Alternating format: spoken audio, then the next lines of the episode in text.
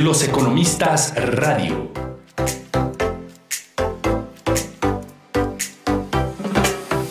El semanario económico y financiero del Tecnológico de Monterrey Campus Santa Fe. Finanzas.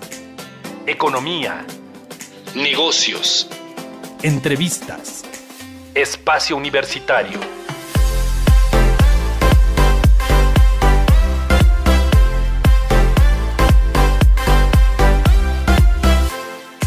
Los Economistas Radio.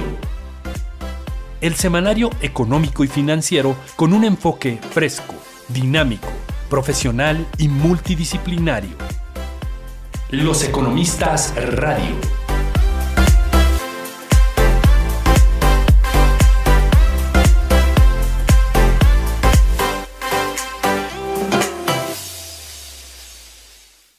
Pues bueno, ya tenemos a nuestra invitada Gabriela Santos, directora ejecutiva y estratega de mercados globales en JP Morgan Asset Management.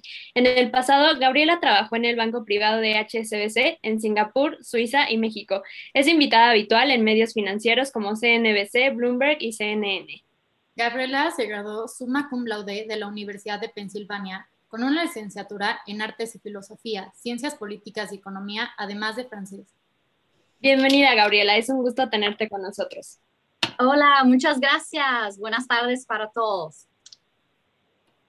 Pues bueno, y Gabriela, para empezar con los temas que queremos platicar contigo, nos gustaría que nos dieras una primera visión acerca de la economía mundial y una de las economías que recientemente ha llamado la atención ha sido Estados Unidos, por la aprobación reciente de su paquete fiscal y también se viene un paquete adicional de infraestructura, además del ritmo acelerado de vacunación tan particular que tiene este país y que sin duda es un factor clave para la recuperación económica. Entonces también nos gustaría que nos compartieras un panorama de cómo ves a Estados Unidos. Sí, claro. Bueno, uh, yo tengo aquí conmigo algunos slides de una publicación que hacemos ah, que se llama Nuestro Guide to the Markets. Esta es la versión de América Latina y tenemos algunos datos interesantes económicos y de mercado.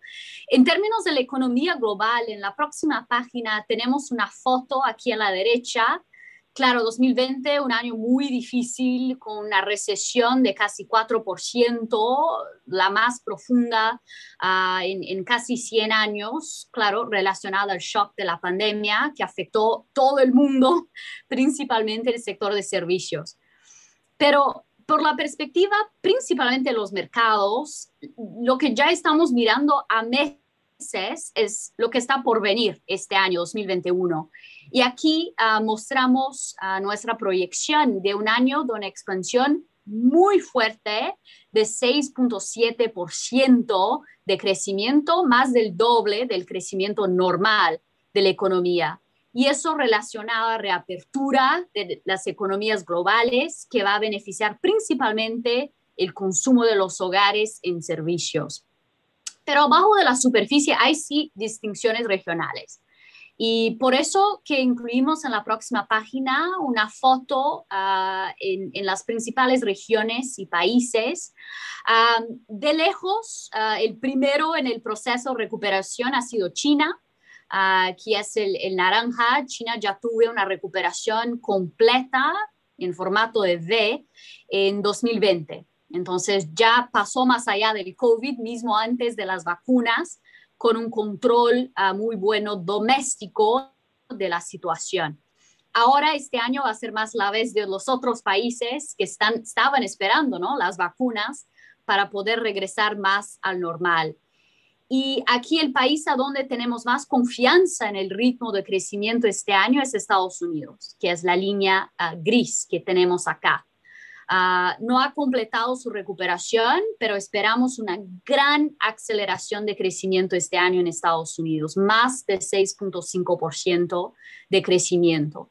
Y eso es relacionado a los dos temas que has mencionado, el ritmo de las vacunas, uh, que se está acelerando más y más, ya 35% de la población uh, ha, sido, ha recibido la vacuna, si adicionamos la población que ya hay inmunidad natural del virus por, por haber tenido eh, la enfermedad, ya estamos llegando muy cerca de, de, lo que se llama de herd immunity, ¿no? De cuando ya tenemos inmunidad en la población. Y creemos que vamos a llegar ya a este punto fines de mayo. Entonces va a ser el momento que Estados Unidos va a poder reabrir la actividad sin generar uh, aumentos de, de, la enfermedad. Uh, y claro, hay, hay, mucha demanda reprimida de las personas que están listas para salir, viajar. Entonces ya estamos escuchando, ¿no? De compañías de aerolíneas, por ejemplo, diciendo que el volumen de reservas está aumentando, las personas tienen muchas ganas uh, de salir. Uh, y la segunda razón de confianza en Estados Unidos es que la gente hay el dinero, ¿no? La plata para gastar exactamente por todos los gastos uh, fiscales. Y tenemos, si pa, uh, pasamos a la página una más um, y, y, miramos un poquito todos los gastos fiscales que hemos visto. Uh, muy, muy grandes en Estados Unidos. Es una más, a donde hay el apoyo fiscal. Um, hemos tenido mucho apoyo aquí en, en muchos, muchos países del mundo. México ha sido distinto, pero otros países han dado mucho apoyo fiscal, incluyendo si miramos aquí Estados Unidos.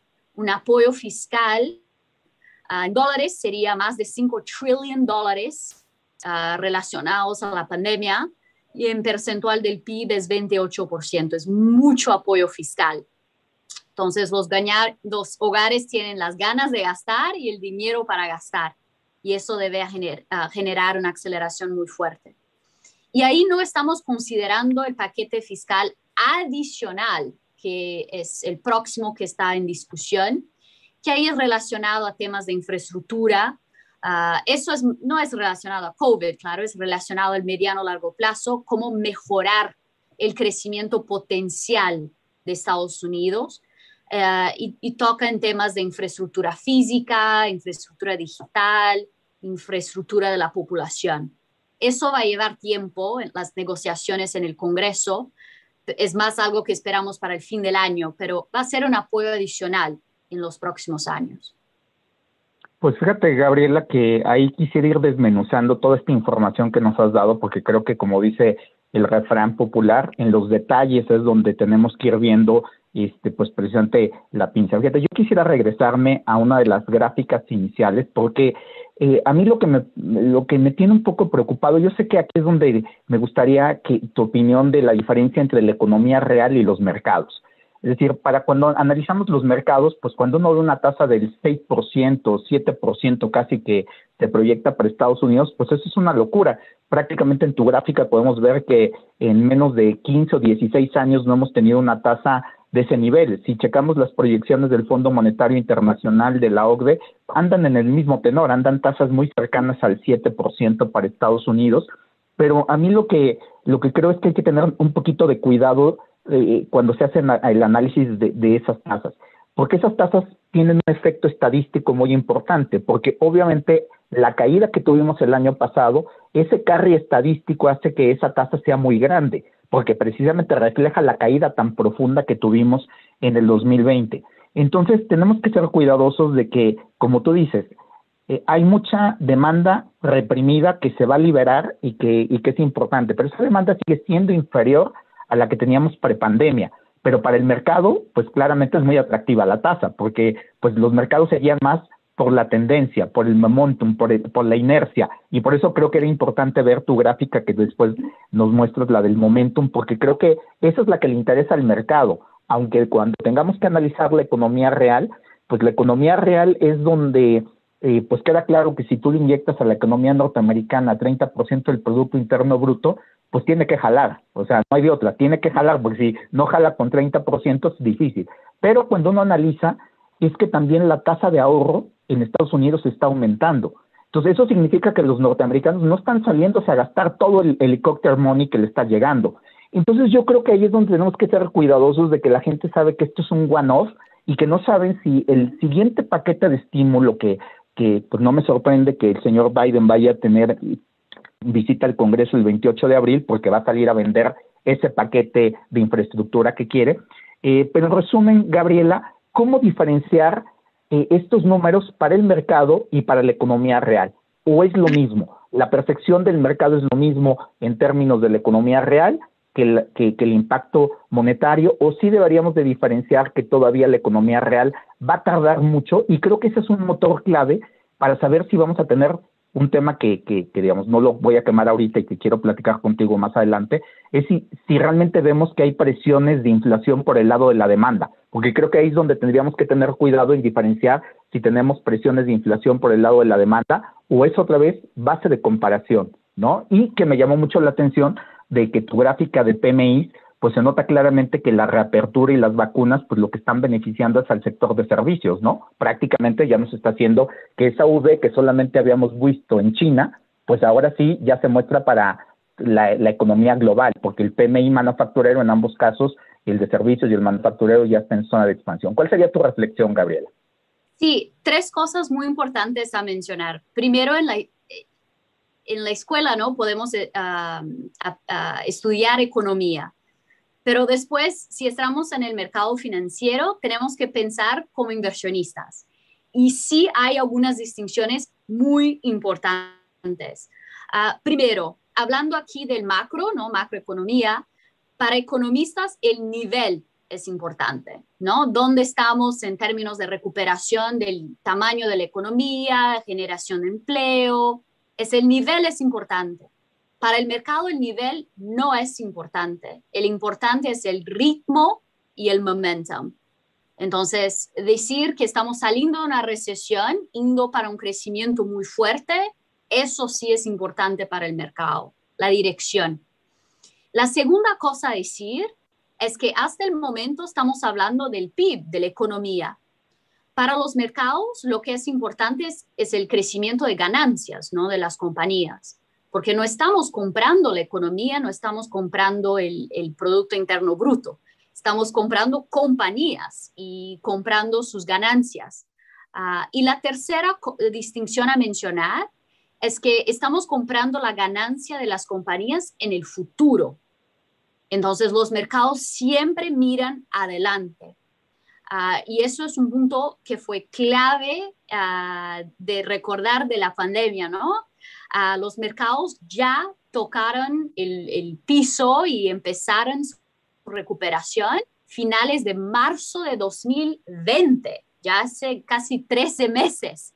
Ah, entonces, reagen siempre muy adelante ah, de, de, los datos económicos. Entonces, tres cosas muy importantes. Ritmo, la aceleración es muy positiva para los mercados crecimiento de ganancias, que es aún más positivo que, la economía. Y número tres, los mercados siempre adelantados, ya mirando al futuro, la salida de la pandemia, el, ah, el inicio de la recuperación y el inicio de un nuevo ciclo de expansión, que no es, claro, solo este año, ¿no? Esperamos que sea un ciclo largo de años y años. Y en términos de la inflación, este es un debate muy importante en los mercados. y eso tenemos, si vamos más una página después de la página que tuvimos del apoyo fiscal, este es un debate muy importante ahora en los mercados, principalmente con relación a la inflación en Estados Unidos. vale recordar que, eh, sí, más una vale recordar que en los últimos 10 años, aquí a la derecha tenemos la inflación de Estados Unidos, el CPI, ah, y vale recordar que la inflación de Estados Unidos viene cayendo a, bueno, 40 años y principalmente en la última década ha sido muy baja, abajo de la meta de la Fed. Entonces, contrario de México, países emergentes que tienen problemas de inflación alta, Estados Unidos eso no es el caso ya mucho tiempo. En términos del debate de inflación, tenemos que separarlo entre la inflación este año, corto plazo, y la inflación más estructural que va a pasar en los próximos años. Corto plazo, está claro que por efectos estadísticos, la inflación va a subir y ya tuvimos la inflación de marzo que salió ayer de Estados Unidos y mostró aquí un aumento del headline para 2.6 y el core para 1.6. Entonces, eso va a seguir. Abril, mayo, porque la inflación el año anterior estaba muy baja. Y tenemos esta demanda reprimida con una oferta todavía un poco afectada. Normal. El debate en los mercados es más con relación al mediano largo plazo. Si este nivel de inflación permanentemente se va a quedar más alto o no. Y ese va a ser un debate que, que no vamos a solucionar ahorita. uh, va a tardar tiempo porque es mucho más relacionado a factores uh, que, se, que se mueven ¿no? en, en, en el largo plazo. Cosas como uh, desigualdad, Uh, como el balance de poder entre capital y, y capital y labor, uh, entre crecimiento salarial. Entonces, ese es más el debate que vamos a seguir teniendo en el mercado en los próximos años. Uh, y eso, la implicación es en, en, tasas de interés y por eso que es importante para los inversionistas. Fíjate, Gabriela, que ahí eh, me parece una fascinante la manera tan tan tan concreta que lo explicaste y creo que pues es, esa es una eh, manera eh, que, que se convierte en una masterclass prácticamente para para muchos estudiantes porque creo que le das a los drivers fundamentales. Pero fíjate que quisiera eh, ir desmenuzando precisamente el día de hoy estuvo el señor Powell en el club de economistas en Washington eh, y también el señor Bullard el presidente de la Fed de San Luis ha hecho comentarios y me llamaron la atención en particular eh, lo que tú dices. Creo que el, eh, los miembros de la FED lo tienen muy claro. Dicen, hay mucho de la base, el efecto estadístico en la inflación que hay que tener cuidado.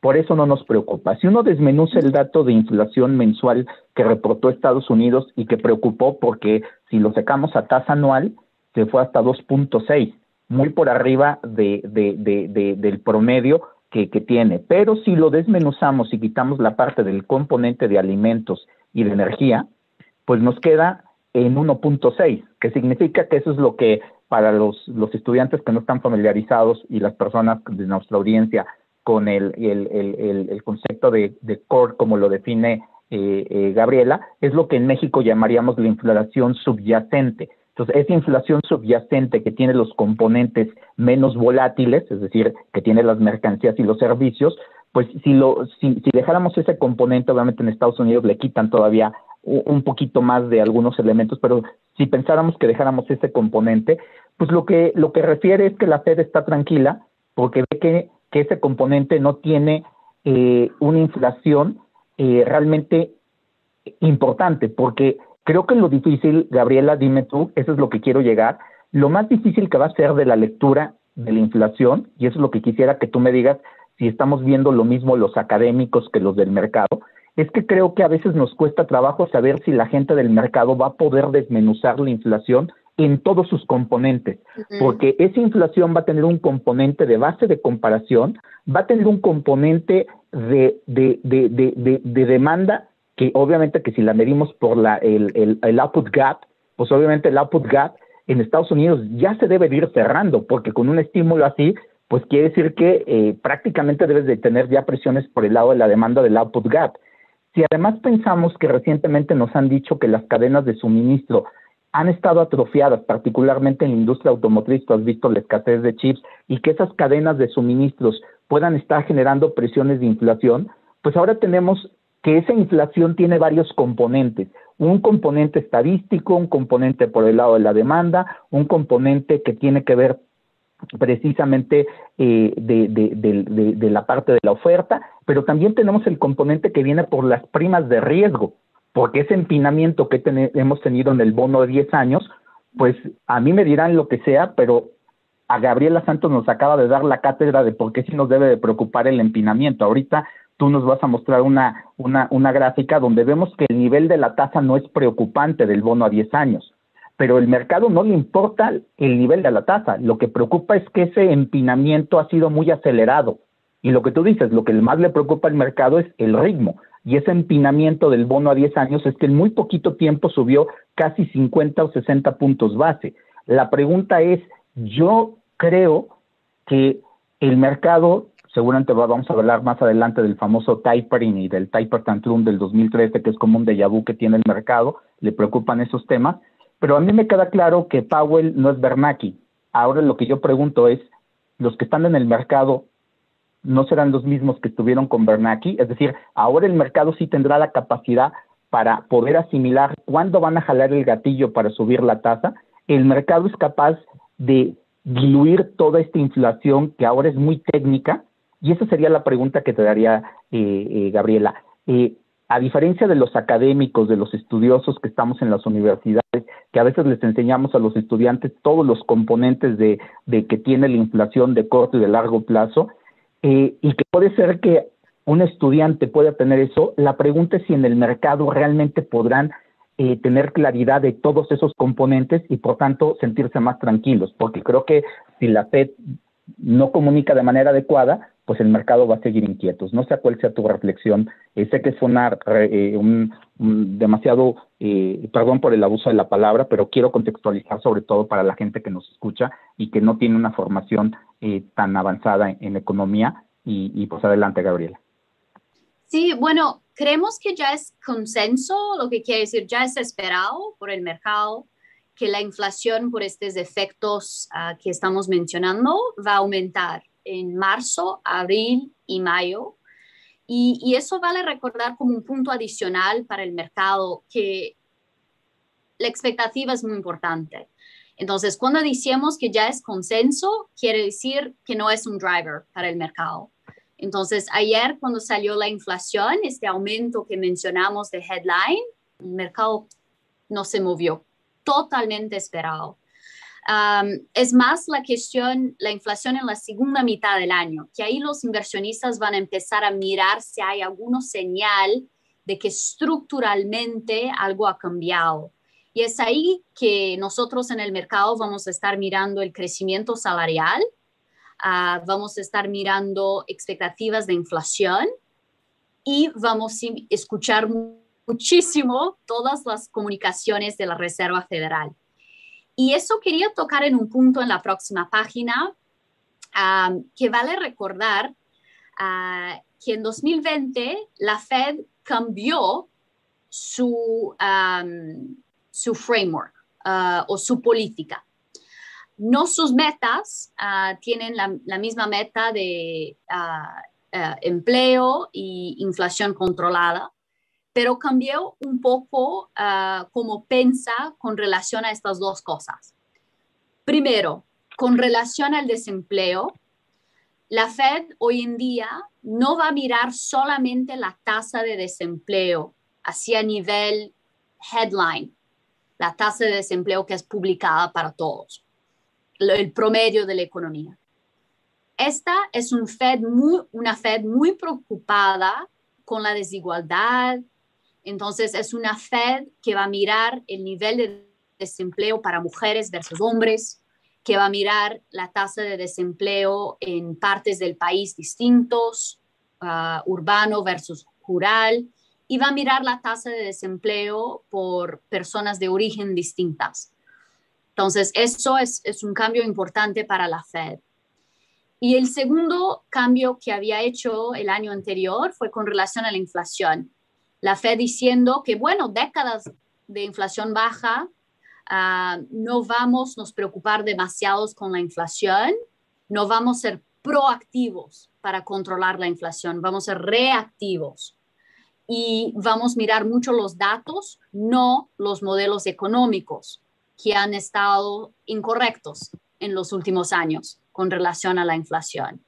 Entonces, eso es un cambio importante para el mayor banco central del mundo, más importante. Y eso es, va a ser un reto para la Fed, comunicar los efectos temporarios y estructurales de inflación junto con el cambio que habían hecho en su política. Para nosotros, eso quiere decir que las tasas de corto plazo van a, se quedar ancladas aquí a cero por aún más tiempo que sería normal. Entonces, no van a seguir a empezar a aumentar tasas de corto plazo hasta después de 2023. Lo, el movimiento que está pasando es mucho más en las tasas largo, largas, ¿no? que es el, exactamente este movimiento de empinamiento de la curva. que eso tenemos en la próxima página. A las tasas de 10 años sí han movido mucho, no las de corto plazo, ancladas por la Fed, pero más las tasas de largo plazo, a donde expectativas futuras del mercado son más importantes. Y es ahí que podemos ya ver un, cierto premium de riesgo uh, por la inflación, este debate que estamos teniendo, la mejora de la economía. Entonces, solo para explicar el gráfico a la derecha es uh, la curva de yield, uh, el violeta era a donde estábamos en, en agosto de 2020, tasas a cero casi en toda la curva, no es normal. y la que hemos tenido en los últimos meses. Aquí estamos el azul, una tasa de 10 años que ha movido arriba de 1,70. Para los mercados, dos implicaciones. Primero, para renta fija, eso no es un buen, buen movimiento porque los yields suben, el precio cae. Entonces, para renta fija, eso genera retornos negativos en, en el día a día. Para el mercado de equities, el ritmo de movimiento rápido generó un poquito de volatilidad, pero ahora ya se ha, calmado. Lo que ha generado es un cambio de sectores. Los sectores que estaban caros tuvieron un poco de corrección. Los sectores más relacionados a la economía, los sectores más cíclicos, eso sí tuvieron un movimiento más positivo.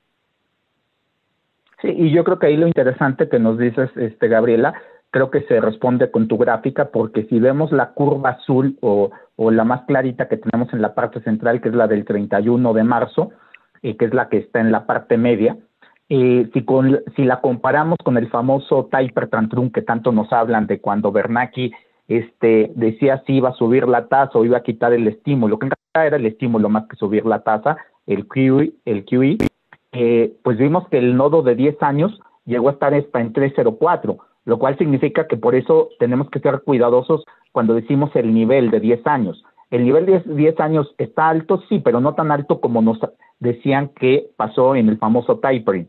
Pero lo que preocupó fue la aceleración que tiene. Pero como bien dices tú, creo que lo importante es que están bien ancladas las expectativas de inflación y eso creo que lo reafirma el señor Bullard y el señor Powell porque eh, aquí apunté un par de comentarios de ellos que eh, señalaban que no solamente te dan la razón, eh, que, que, lo confirman los DOTS que publicaron recientemente, donde veíamos que solamente un miembro por ahí, un puntito quedaba en el 2021 como arriba de 25 puntos base, hasta 2023 ya se veía una mediana un poquito más arriba, pero ellos han dicho que eh, ellos visualizan con la data que tienen que podría ser hasta 2024 24, cuando podrían empezar a ver señales. Obviamente que esto va a ser data dependen, como tú dices, va a ser dependiente de los datos, pero creo que el gran, el gran reto que está es en comunicar la parte del cambio del frame, como bien dices, Gabriela, porque cambiar de una estimación puntual del 2% a una estimación promedio del 2%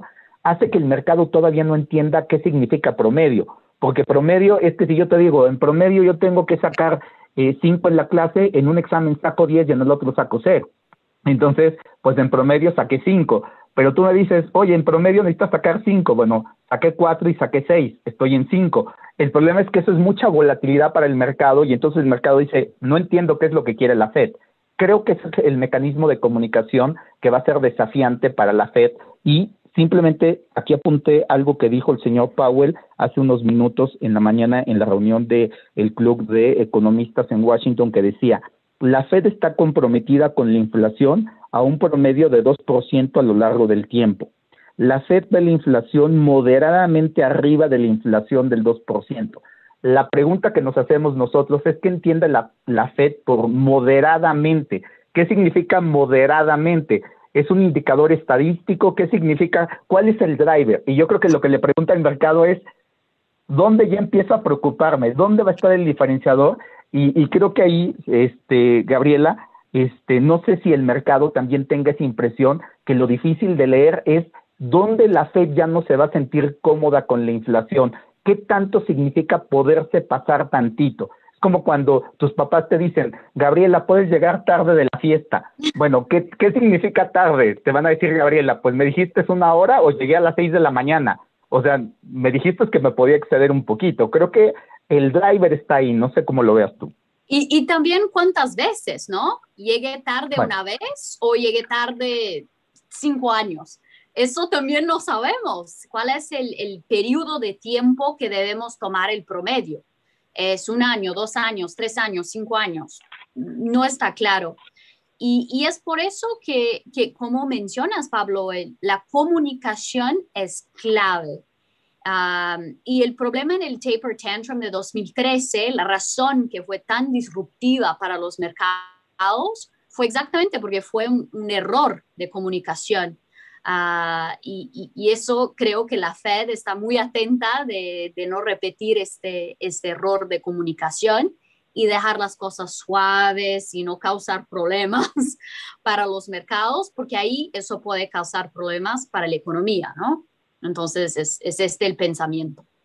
Y creo que ese es el trabajo que están haciendo. Por eso creo que están tan activos los, los, los eh, representantes y gobernadores de las diferentes reservas federales de las regiones para tratar de reforzar la comunicación de Powell. O sea, eh, precisamente advertir que, que Powell no es Bernanke, o sea, que Powell no va a cometer los errores de Bernanke, y creo que eso es lo que están tratando de mandarle al mercado. Les recuerdo que estamos platicando con Gabriela Santos, directora ejecutiva y estratega de mercados globales en JP Morgan Asset Management.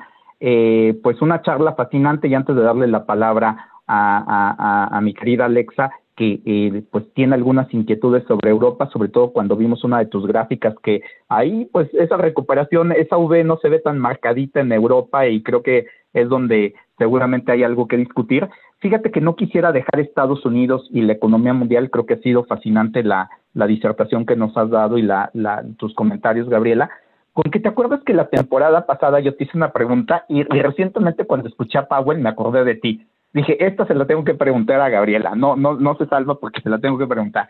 Que Powell dice que eh, el ritmo del presupuesto federal a largo plazo parece un camino insostenible. O sea, dice, el déficit fiscal parece insostenible, es, demasiado lo que se está gastando. Pero después dicen que el nivel actual de deuda no es sostenible pero que no podemos revisar ahorita las preocupaciones de la deuda. Entonces a mí como que me, me, parecen dos mensajes encontrados, o sea, dices que estás gastando mucho, pero que no nos preocupemos por la deuda, que eso pateemos el balón y se la dejamos a otras generaciones, o sea, que los chicos que están estudiando ahorita son los que se preocupen, que tú y yo, Gabriela, nos vayamos tranquilos a dormir y no pasa nada, ellos que tengan ese, ese problema. Esa parte de quién va a pagar la cuenta, ¿te acuerdas que, y por eso me acordé mucho de ti, que tú me dijiste, ahorita no es importante quién pague la cuenta. La economía norteamericana tiene los flujos para pagar una cuenta. Pues no sé, a mí ya me está empezando a, generar incomodidad de que siento que sí, la economía puede pagarse una cuenta, pero es como cuando tú vas con un cliente y, y sabe que pues tú le vas a invitar algo de comer, pero el cliente te empieza, empieza a pedir champán y te empieza a pedir caviar y tú dices, Gabriela Santos va a pagar la cuenta y dice, ay, este, no sé, como que empieza a sentir cierta incomodidad, no sé cómo lo veas tú para cerrar el tema de Estados Unidos. El presupuesto, el famoso déficit fiscal y que sigue habiendo el problema comercial porque con Biden no se resuelven las diferencias con China, que ese es el otro tema, no se van a resolver y, y creo que ahí están dos, dos, dos cuestiones. La deuda nos debe de preocupar hay que seguir pateando el balón, el déficit público es tema o no es tema. Eh, eh, a mí me parecen señales encontradas. ¿Tú cómo lo ves, Gabriela? Sí, bueno, poniendo algunos, ah, algunas cifras, en términos de déficit, antes de la pandemia, Estados Unidos generaba un déficit fiscal de 3.5% del PIB. Ah, en 2020, el déficit aumentó muchísimo para 15% del PIB. Este año lo vamos a repetir, otros 15% de PIB. Entonces, la mensaje de Powell es no podemos generar déficits de 15% del PIB todos los años, no. Pero su mensaje es que también no deberíamos enfocarnos demasiado en austeridad fiscal en el momento, porque todavía estamos aquí con una pandemia, muchas personas sin empleo. Ah, es importante invertir ahora para generar una recuperación, una expansión, ah, y después ahí pensar en, en, cuestiones fiscales. Entonces, es así que podemos ah, mezclar. Y, y, una cosa que es muy interesante es, estamos aquí empezando un nuevo ciclo económico. Y, eso es, el pensamiento, ¿no? No preocupar ahorita con el, el déficit fiscal, invertir para el futuro. Eso es muy distinto de 10 años atrás. Saliendo de la crisis fiscal, el déficit fiscal se tornó prioridad muy rápido. Y eso es visto como un error, porque generó una expansión muy débil en Estados Unidos, una recesión en Europa, uh, cero crecimiento en Japón. Entonces, por eso también el cambio de urgencia con relación al déficit, uh, porque es visto como un error en la última expansión. Um, y por fin, la, la, otra razón de no se preocupar ahorita, ahorita con el déficit son las tasas, ¿no? Um, y es visto ahora como que más importante que el nivel de deuda es el gasto con servicio de deuda y eso está todavía muy bajo porque las tasas están muy bajas. Entonces, el momento de se preocupar con el déficit, con la deuda, no es ahorita, ahorita, pero va a venir y creemos que va a ser más en 2023 cuando las tasas llegan más cerca de un nivel que empiezan a, a, costar más para, para, para el gobierno. Para seguir con la analogía que poníamos, es que pues Gabriela Santos está preocupada de que el cliente está pidiendo cosas muy caras, pero Gabriela Santos ve que trae la tarjeta de crédito y recuerda que las tasas de interés están relativamente bajas. Entonces dice, bueno, puedo dar la tarjeta y no me preocupa tanto, puedo solventar este gasto y la hace estar tranquila por el momento. Y, ve que el cliente tiene hambre, ¿no? Y que necesita ah, pedir muchas es Muy importante. Eso, eso es un punto que yo había olvidado, que sí es importante saber que hay muchos sectores que están muy dolidos, por ejemplo, el hotelero, el, la parte de las aerolíneas, este, la industria del entretenimiento, ni se diga, ha sido la más golpeada. Y bueno, como dices, es cuando tú dices, este, creo que vale la pena financiarle una cena ah, de este nivel. Ahora, lo que tú sabes es que, lo que nos, si entendí bien, lo que tú dices es que lo que dice Powell es que, pues que esas comidas o esas cenas no se repitan siempre, porque este, pues ahí sí ya no alcanza el bolsillo, aunque las tasas estén relativamente bajas.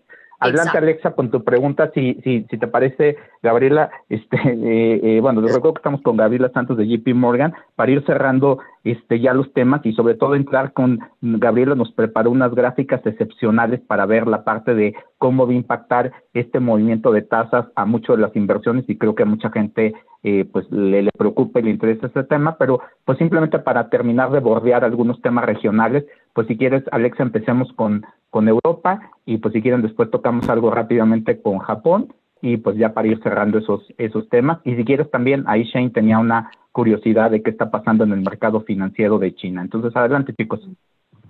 Este, en, el, en el caso de Europa, pues se están mostrando como diferentes asimetrías debido a la nueva ola de contagios y a las diferentes medidas que se están tomando, pues tal es el caso de Francia, Italia y España que han estado retomando medidas pues restrictivas que de alguna manera reducen la apertura económica. Igual por otra parte tenemos al Reino Unido que ha aumentado de manera importante la cobertura de vacunación y también el Brexit que está siendo más visible este 2021 y finalmente pues tenemos a, Alemania que se prepara para la llegada de un nuevo canciller. Y pues ante esto, Gabriela, no, ¿Nos podrías decir cómo percibes Europa, el cual muestra pues diferentes velocidades? Sí, y, como mencionamos de Estados Unidos, los, dos motores más importantes es cómo va el ritmo de vacunación y cómo está el apoyo fiscal. Y ahí podemos utilizar eso para todos los países. Para Europa, en términos fiscales, va bien. Uh, Europa en, la pandemia, una de las cosas buenas fue que Ah, la Unión Europea empezó a se portar más como una unión fiscal, uh, se juntando los países ricos para apoyar los más endeudados. Entonces, eso fue un cambio clave, que es positivo, que se pasó en Europa, que es muy distinto de la expansión anterior. Entonces, sí, vemos aquí a la derecha gastos fiscales individuales de los países en Europa y podemos agregar arriba también el apoyo de la Unión Europea como unión fiscal. Entonces, eso es muy positivo para Europa. Pero en la página que teníamos antes, uh, sí vemos el ritmo un poco más débil de crecimiento en Europa. Eso es más relacionado al primer tema ah, del ritmo de vacunación. Y, y, ahí hay la distinción entre la Europa continental ah, y la Europa, si hablamos de Reino Unido específicamente. Reino Unido con un ritmo de vacunación muy positiva y, lo vemos más en línea con Estados Unidos, en crecimiento. Ah, Europa continental ahí con más decepción en el principio de este año con el ritmo de vacunación. Pero vale recordar una cosa, el problema de vacunas en Europa no es el dinero. Europa tiene el dinero suficiente para comprar las vacunas que necesita. El problema fue la burocracia. Burocracia. burocracia. Ah, y eso, bueno, es un poquito más fácil de arreglar. Ah, es un poquito mejor del problema que tenemos en la TAM, que es el dinero y la burocracia. Entonces, es un poquito mejor en Europa. Y es importante de mencionar que el ritmo de vacunación ha empezado a mejorar en Europa este mes, abril. Si miras el ritmo de vacunación en Alemania diario ha doblado. Entonces, empezando a mostrar que Europa ha empezado débil, pero está acelerando. Entonces, vemos Europa en ritmo de crecimiento como unos tres meses atrás de Estados Unidos entonces, su aceleración va a venir en la segunda mitad del año, pero viene. Y tenemos aquí los PMIs, el momentum, ¿no? que hablamos que es el importante para el mercado. Y ya empezamos a ver, mira, en la última columna, los datos de marzo, empezando a ver verde, momentum positivo en Reino Unido y en Eurozona también. Y para los mercados que miran adelante, eso ya es un señal positivo y hemos visto una buena recuperación en los, mercados de acciones de Europa en, el último mes. Y, nosotros vemos mucha oportunidad en, renta variable en Europa este año por esta razón. El momentum está mejorando en Europa.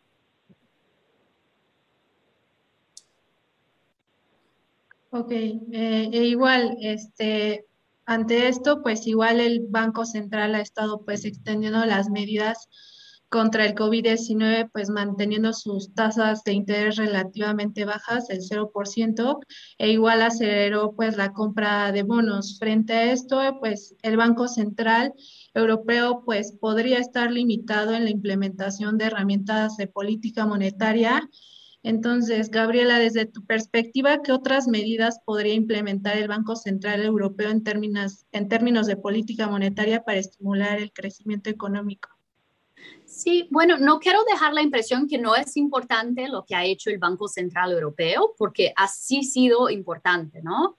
Las compras de bonos han mantenido el costo de financiamiento bajo para los países más endeudados, Italia, España, Portugal. Eso ha sido clave, ah, ayuda al el crecimiento de estos países.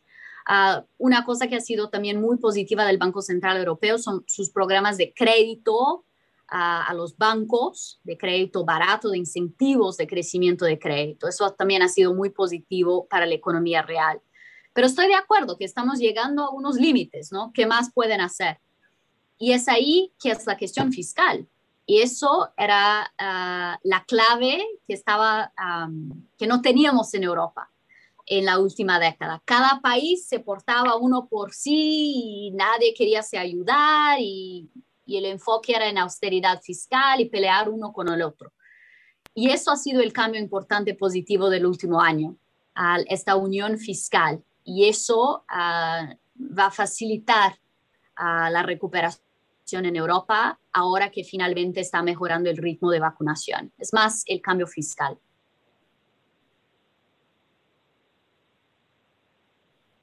Así es. transitamos a Japón. Adelante.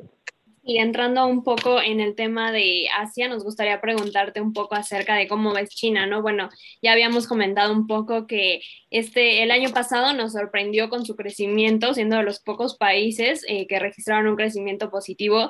Y pues a pesar de que vemos una recuperación todavía muy fuerte. Ya habíamos igual hablado un poco de el impacto de las cadenas de suministros, ¿no? De la afectación que hubo con el suministro de chips. Entonces, nos gustaría que, te, que nos compartas un poco tu visión acerca de que si consideras que este pueda ser un problema mayor que siga persistiendo a lo largo de todo el año o, o qué es lo que va a pasar con todas estas cadenas de suministro.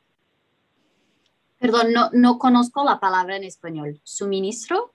¿Qué quiere ah, decir? Supply chain. Supply chain. Ok, gracias. Ah, para los que no saben, soy de Brasil, entonces por eso. Um, Pero eh, portuñol puedes, puedes sin problema, mi querida. Portuñol. Venga, adelante, Gal. Um, sí, bueno, en general sí hemos visto un crecimiento muy fuerte en China, uh, ya una recuperación completa, uh, que fue muy impulsionada por su control de la pandemia, entonces no tuve que esperar por, por las vacunas. Esperamos un otro año de, fuerte crecimiento en China, este año más impulsionado por el consumidor de los hogares, menos por la exportación y, y, su industria. Uno comentario muy rápido de China es que para nosotros, después de Estados Unidos, se está quedando el mercado más importante. Entonces viene Estados Unidos y ahí viene China. Y China no tiene solo la segunda mayor economía del mundo, pero también el segundo mayor mercado del mundo tanto de acciones como de renta fija, como eh, de alternativos de mercado privado. Entonces, las discusiones que tenemos más y más eh, acerca de China es menos economía, más mercado, y vemos los inversionistas teniendo alocaciones dedicadas, estructurales a China, y no tanto relacionadas a movimientos del ciclo económico como era el caso ah, antes. En términos de, de, perdón, de supply chains, Ah, creo que, este problema de semiconductores, de chips, ¿no? Está ilustrando un punto muy importante, que los semiconductores es el petróleo, ¿no? De, nuestra generación. Ah, está en todo, todo que hacemos, en autos, en computadoras, en teléfonos, en absolutamente todos los aspectos de nuestra vida. Entonces es clave para los países controlar esta cadena de producción, es decir, autosuficientes. Ah, entonces, ah, eso va a ser más y más prioridad de todos los gobiernos. Estados Unidos en su nuevo plan de infraestructura ha incluido mucho esta infraestructura nueva, ¿no? Y, está priorizando su infraestructura de, semiconductores. Por la parte de China, también está priorizando su innovación de semiconductores y su producción y autosuficiencia. Y es ahí que pasa la competición Estados Unidos y China, que habíamos tocado muy rápido antes. Es menos una competición comercial, no es sobre productos agrícolas o autos, más y más la competición entre los dos va a pasar en tecnología y principalmente en este petróleo de, este siglo que son los semiconductores, la, tecnología del futuro. Eso, eso es realidad. Y, sí, aquí tenemos un slide de los mercados en China y, su relevancia. China ya domina el índice aquí arriba de acciones emergentes. China, todos tipos de acciones distintos, ya, ya representa 40% del índice de acciones emergentes y, eso ha aumentado mucho en los últimos años. Entonces, si inversionistas extranjeros piensan emergentes, piensan en China. Y desafortunadamente nosotros en la TAM, que somos el morado, estamos perdiendo más y más espacio en, en, los índices, en las carteras, más y más dominado por China. Y también China más y más tomando espacio en bonos. Uh, aquí abajo Ah, China representa 7% del índice global de bonos. Ah, entonces, eso es el, es el desarrollo clave de la próxima década, el crecimiento de los mercados chinos, su apertura a los e, inversionistas extranjeros y todo el flujo de capital que está yendo ah, para allá. Y, creo que tienes toda la razón, Gabriela. Eh, uh, uh, ahorita te doy la palabra, sin una disculpa. Pero quiero recapitular nada más un poquito que, que lo que acaba de decir Gabriela y sirve que le doy un respiro para que se hidrate un poquito lo que hemos abusado de, de, que, de que esté hablando. Este, eh, Gabriela, fíjate que me parece que, que está la clave. En realidad yo creo que la disputa que estamos viendo comercial pues tiene que ver con el control de quién va a tener la tecnología dominante para lo que es la revolución 4.0 y la siguiente, y son los chips, los semiconductores, y creo que esa es la pelea, ser Estados Unidos, sería China, sobre todo sabemos que ahorita los semiconductores más o menos el 70% se producen en el área asiática, ya sea Taiwán, eh, Corea del Sur o la parte de la región asiática, eh, Estados Unidos 20% y más o menos Europa 10%, para ponerlo así en términos gruesos. Entonces saben que aquí tienen que hacer inversiones importantes porque ese es el oro del futuro, ahí ese es el petróleo, esa es, esa es la parte de la tecnología. Eh, ahora, en el caso de México, creo que, y, quería matizar para nosotros que nos interesa México, eh, esta, este, el día de hoy o el día de ayer se dio la noticia de que México se ha convertido en el principal socio de Estados Unidos. Bueno, comercial siempre estamos ahí contra los canadienses, chinos, ah, estamos arribita, una línea abajo, pero yo diría que no nos debería dar tanto gusto porque ya los chinos ya no compiten por salarios bajos. En realidad los chinos ya están moviéndose a otro terreno y México se sigue manteniendo con salarios bajos, quitando alguna industria muy específica de tecnología, pero todavía estamos. Y yo creo que esa es la parte donde en América Latina eh, estamos perdiendo la perspectiva. Como tú decías, a veces en un mercado pues tienes falta de dinero, pero cuando tienes falta de dinero y falta de creatividad es un doble problema porque significa que no estás viendo a largo plazo y creo que en México esa noticia a mí no me parece tan buena que estemos tan orgullosos de que seamos el principal socio comercial de Estados Unidos. Tendríamos que ver en qué parte, en qué área, en qué productos, qué le estamos suministrando, ¿no? Porque a final de cuentas dicen, estamos desplazando a China. Es que China se ha relegado porque él está compitiendo en otro mercado y cuando entre de lleno, pues nos va a avasallar de manera completa. Y eso tiene que ver, pues, que no me sorprende que a mí me tocó la entrada del, de, de México al índice WICBI, eh, y pues sí vimos una entrada de flujos importantes y pues ahí hay una inquietud de Shane al respecto. Adelante, Shane. Sí, ahí complementando lo que estábamos hablando ya de los mercados chinos y lo que acaba de comentar Pablo. China recientemente fue aprobado por el FTSE a entrar, a, entrar a, a este índice del World Government Bond Index y la, la, duda que nos genera o, o, lo que tenemos inquietud es qué impacto podría tener esto sobre los flujos de dicho país y sobre el mercado de, de renta variable y renta fija en el, en el, país. Sí, interesante que la realidad es que el FTSE está un poco tarde, porque lo que ya pasó el año anterior es que los bonos de China fueron incluidos en otros índices muy grandes de bonos. Uno es el Bloomberg Barclays Global Aggregate, que es el benchmark clave que todos inversionistas siguen. Entonces, esta inclusión ya pasó en 2020 y es lo que mostramos aquí abajo a la, izquierda. Hoy en día China es 7% de este índice. China también ya fue incluida en los índices de nosotros, de JP Morgan, de bonos emergentes. Uh, eso también se terminó en 2020. Ah, y ahora, dependiendo del tipo de bono, es entre 4 y 7% de emergentes. ¿Cómo impacta? Es que ahora los flujos de bonos uh, están yendo mucho para China. Entonces, China está empezando a competir con nosotros en la TAM, no solo por flujos de acciones, pero flujos de bonos también. y, muchos inversionistas están muy interesados en los bonos chinos ¿Por qué? Dos cosas. Primero, ofrecen una tasa de interés interesante uh, de 3.2% y es un país con un rating de A, uh, que es el mismo rating de Japón, pero con una tasa de 3.2%, no cero. Entonces, muy interesante en términos de rendimiento. Y también porque es un mercado con baja correlación con otros mercados. Estábamos hablando de las tasas de US de 10 años subiendo, impactando otros mercados, pero no en China. Los bonos chinos se portan por cosas que pasan en China, no importa lo que pasa en los treasuries. Entonces, para una cartera eso ayuda mucho a diversificar uh, el, el, la fuente de retorno. Entonces, eh, China sí está atrayendo y va a seguir atrayendo mucho flujo de capital por su tamaño, su crecimiento, uh, su apertura a los inversionistas extranjeros y sus beneficios uh, en las carteras.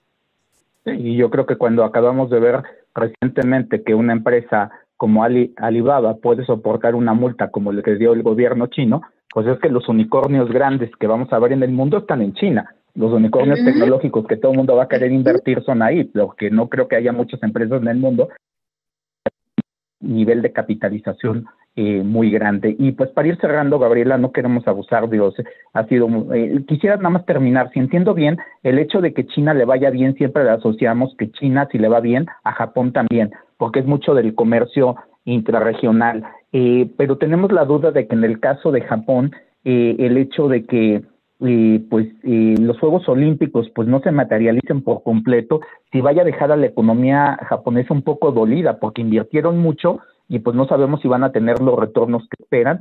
Y segundo, que si ahora que no va a estar Shinzo Abe en el gobierno o que ya no está por problemas de salud, eh, los Abenomics hacen sentido o ya eso ya quedó como una cuestión más simbólica, pero en realidad los, eh, los Abenomics y las, eh, las tres flechas ¿no? de Three Arrow ya quedaron ahí como algo simbólico, pero ya no tienen sentido. Sí, interesante la cuestión de Japón, porque es allá que hay muchas distinciones entre economía y mercado de Japón. en términos, bueno, de, de mercado, uh, las compañías uh, que tenemos en Japón son grandes exportadoras. Entonces, sí es muy, muy importante uh, tener un buen ritmo de crecimiento en China, de crecimiento global, Uh, y, principalmente una aceleración en exportaciones. Eso beneficia mucho a las ganancias de las compañías en Japón y entonces de sus mercados. Y es por eso que después de Europa, Japón sería el segundo mercado que debería ir mejor en este año de aceleración económica global. Es el tipo de compañía que tenemos en este mercado. En términos de Abenomics, no parece que ha ayudado mucho la economía. El ritmo de crecimiento sigue increíblemente débil. La inflación no ha aumentado de manera sostenible. la razón que el mercado todavía tiene algún entusiasmo por Abenomics es más por las reformas relacionadas al mercado y algunos cambios que están haciendo para tener compañías más con boards más independientes entonces, compañías más eficientes, más amigables a los inversionistas y también las reformas que están haciendo para aumentar el retorno de capital a los shareholders, con dividendos, con buybacks. Entonces, hay menos entusiasmo por Japón, su economía, pero más entusiasmo por Japón como mercado y principalmente el mercado accionario. Sí, y sobre todo yo creo que hay que reconocerle a, al gobernador del Banco de Japón, que pues ha sido a veces como no muy valorado, pero yo creo que el anclaje de la, de la curva de rendimiento en el nodo de 10 años, yo creo que sido, sí ha sido efectivo. O sea, a mí me, creo que ha permitido darle un poquito de respiro a los mercados, sobre todo esos grandes fondos de, de, pensiones eh, japoneses que tienen gran cantidad de recursos, de poder poder invertir en bonos japoneses, pero también darle un respiro a la economía. Obviamente, eh, Japón sin duda tiene problemas estructurales y yo creo que esa es una de las flechas que sí deberían de rescatarse. Japón tiene que cambiar el acceso a las mujeres al mercado laboral, eh, tienen un problema demográfico importante. Creo que sí hay algunas cosas que estructuralmente Japón, si no las cambia, pues sí va a batallar, sigue siendo una de las top 5 de las economías a nivel mundial, pero yo creo que, como bien dices, es una economía que los, que los inversionistas dicen que a veces es muy sosa, muy aburrida, pero que en los mercados puede ser que este año nos dé una sorpresa y creo que es donde puede estar interesante. Eh, pues Gabriela, pues para cerrar, pues eh, yo te diría que ah, me da una pena, digamos, yo te diría que donde le quieras cortar, porque ya no quiero abusar, pero yo te voy a dejar, pues nos compartiste unas láminas que a mí me parecen fascinantes y no te voy a interrumpir tú da tu, tu, hilo conductor de la idea que traías para ese, con el tiempo que consideres razonable, en el momento que quieras nos cortas, eh, pero voy a ponerla desde la lámina que pones, pues el impacto que ha tenido las tasas en mercados, y creo que ahí hay un hilo conductor de tu historia, de cómo la vas narrando, y pues no te quiero mm. interrumpir. Adelante, tú, tú lo que, hasta donde quieras compartirnos, ahí le terminamos. Así que eh, aprovecho para decir que pues la charla había estado pactada en una hora y pues ya nos excedimos, así que mil disculpas, pero adelante, Gabriela. Sí, este último punto es, es importante de este empinamiento de la curva en Estados Unidos, porque es algo que está afectando muchísimo las carteras de los inversionistas, no los activos de China, que decimos que otra cosa, pero los activos principalmente ah, de Estados Unidos. Y, y aquí mostramos el impacto en los bonos, aquí mostramos la teoría, ¿no? ¿Qué pasa cuando tenemos una alza de tasas en la curva de 1%? Ah, ¿Qué pasa con los precios de los bonos? Y este es el gris. y vemos que es el tipo de ambiente que tenemos retornos negativos en muchas partes de renta fija, por la teoría. Yields suben, precios caen. Y, vemos que a donde particularmente a más dolor es a, donde, claro, hay más duración o bonos de más largo plazo. Entonces, los inversionistas están enfocando en encurtar la duración o el, plazo de los bonos y eso afecta también la, la renta fija corporativa de más alta calidad. Ah, por, por, ejemplo, Estados Unidos agregada, es, ah, investment grade, alta calidad, cae más que, por ejemplo, high yield, que es renta fija de menos calidad. Eso por la duración y por el cupón, porque el cupón ayuda a absorber un poquito el movimiento en el precio. Entonces, un otro movimiento que inversionistas están haciendo es disminuir la calidad del crédito corporativo. Y si miramos la próxima página, la teoría se está pasando en la realidad, porque hemos tenido, bueno, primero retornos negativos en renta fija, como es de esperar, ah, y también con esta distinción que mencioné. Ah, high yield se portando mejor, y la deuda soberana sufriendo más. Y eso solo para recordar que pensamos en renta fija en retorno total. Entonces, no pensamos como inversionistas solo en el cupón, el ingreso, pensamos mucho también qué pasa con el precio. Y, entonces eso es posiblemente una, una distinción importante. Y por fin, en términos de los mercados de renta variable, aquí estoy pasando dos slides para el mercado que muestra Estados Unidos con tasas de interés y renta variable. Ah, lo que hicimos de tasas con relación al mercado de renta variable es que dos cosas son importantes. Primero es el ritmo del movimiento de tasas. Cuando es muy rápido, causa un poquito de temor, de volatilidad. Ah, entonces, mejor que el aumento que sigue sea más gradual. Perdón. Y también el nivel de tasa uh, sí es importante. Las tasas siguen bajas y en estos niveles de tasas ah, no debería ser horrible para el mercado. Pero hay movimientos abajo de la superficie. los sectores más relacionados a la economía van mejor bancos, industria, materiales, mientras que sectores que son menos relacionados a la economía o que estaban caros, estos sectores vienen un poquito más de volatilidad. Por eso hemos tenido una corrección en tecnología, por ejemplo. Ah, entonces, esos son algunos comentarios de los impactos del aumento de tasas inversionista tomando mucho cuidado con renta fija, no es el mejor ambiente. En renta variable, en general, causa un poco de volatilidad, pero puede ser algo bueno, particularmente para los sectores que llamamos de más cíclicos. Pues Gabriela, nos encantó eh, esta conversación que tuvimos contigo. Muchísimas gracias por haber estado aquí con nosotros. Y bueno, eh, nos gustaría saber si podríamos hacerte una pregunta que, Digo, sabemos que nos hemos excedido un poco de tiempo, pero preguntas que ha tenido el público, si tendríamos el tiempo de poderte hacer una pregunta. Sí, sí, una pregunta. Este, una pregunta que es como de interés general que nos hicieron, Gabriela, es, de manera general, ¿nos puedes decir dónde puede existir valor en los mercados y qué activos pueden representar valor en lo que resta de este 2021? Sí, bueno, mencionamos un poquito distintas áreas dentro del mercado de acciones. las tecnológicas ya tuvieron retornos increíbles, deberían tener retornos un poquito más moderados este año. Nos gusta para el largo plazo, pero queremos también agregar algunos otros sectores a donde hay valor y hay, más relación a, a la mejora en la economía y aumento de tasas que son los llamados ah, sectores cíclicos, son relacionados a la economía, bancos, industria, materiales, energía. En términos regionales, ah, Estados Unidos es el mercado más caro de lejos.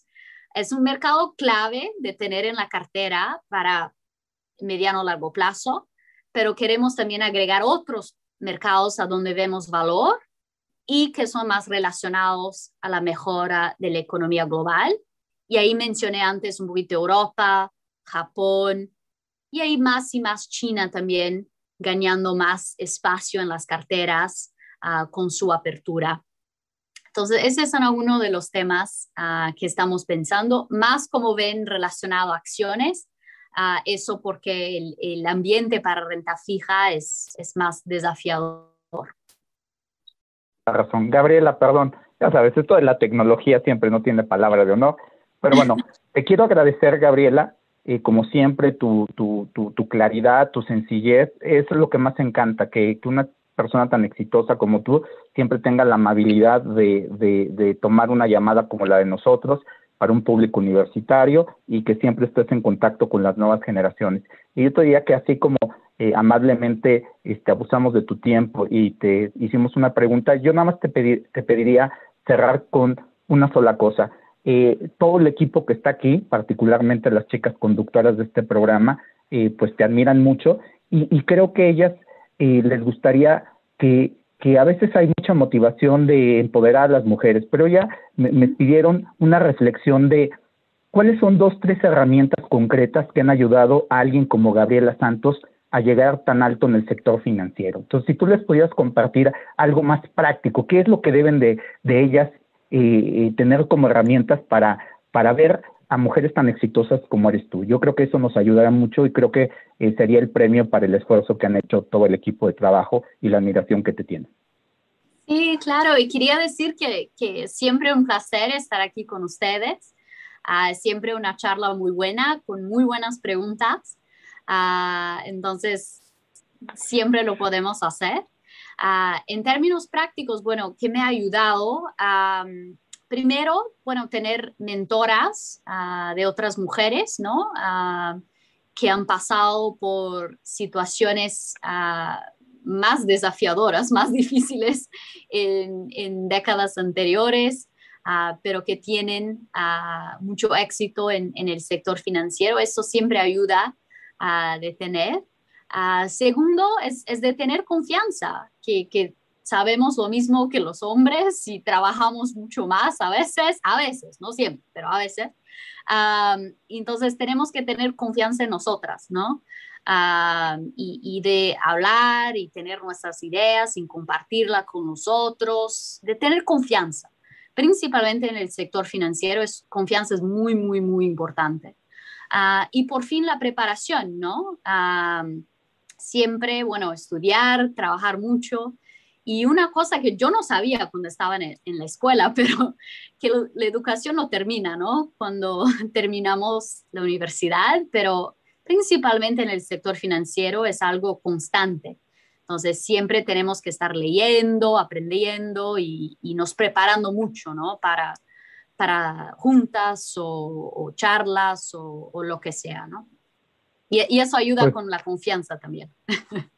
Sí, yo creo que tienes toda la razón. A veces, y, y tú lo dices, a veces sí, las mujeres trabajan más porque eh, a veces es injusto, pero eh, se les dan roles que a veces no deberían de ser exclusivos para las mujeres, cuidar a la familia, cuidar a los hijos, y eso en realidad a veces es una, un trabajo adicional que no se valora y que ya debería ir cambiando. Y por eso yo te agradezco mucho que les des estas herramientas y que lo hagas tan franco, porque yo creo que le has dado la clave, la educación, preparación, preparación debe ser clave. Debemos de tener chicas cada vez más preparadas y por eso la educación es clave.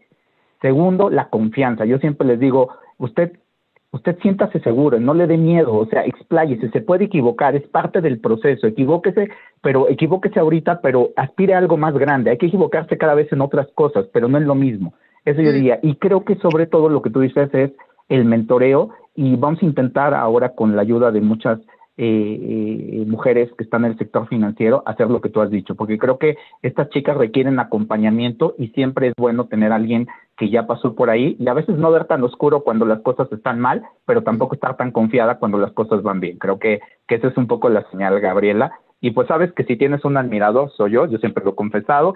Si hay alguien que admira a Gabriela Santos, soy yo, siempre me haces la tarde, siempre que platico contigo, eh, aprendo mucho, pero además me dejas muy tranquilo, muy feliz. Así que pues te agradezco mucho, Gabriela, que siempre nos tomes la llamada y sabes que este programa tienes la puerta abierta cuando quieras estar porque nos das una charla de economía, eres muy abierta y creo que todos aprendemos juntos y se ve que claramente el conocimiento es eso, es una lluvia de ideas donde todos podemos aprender de todos y creo que eso es lo fascinante del conocimiento.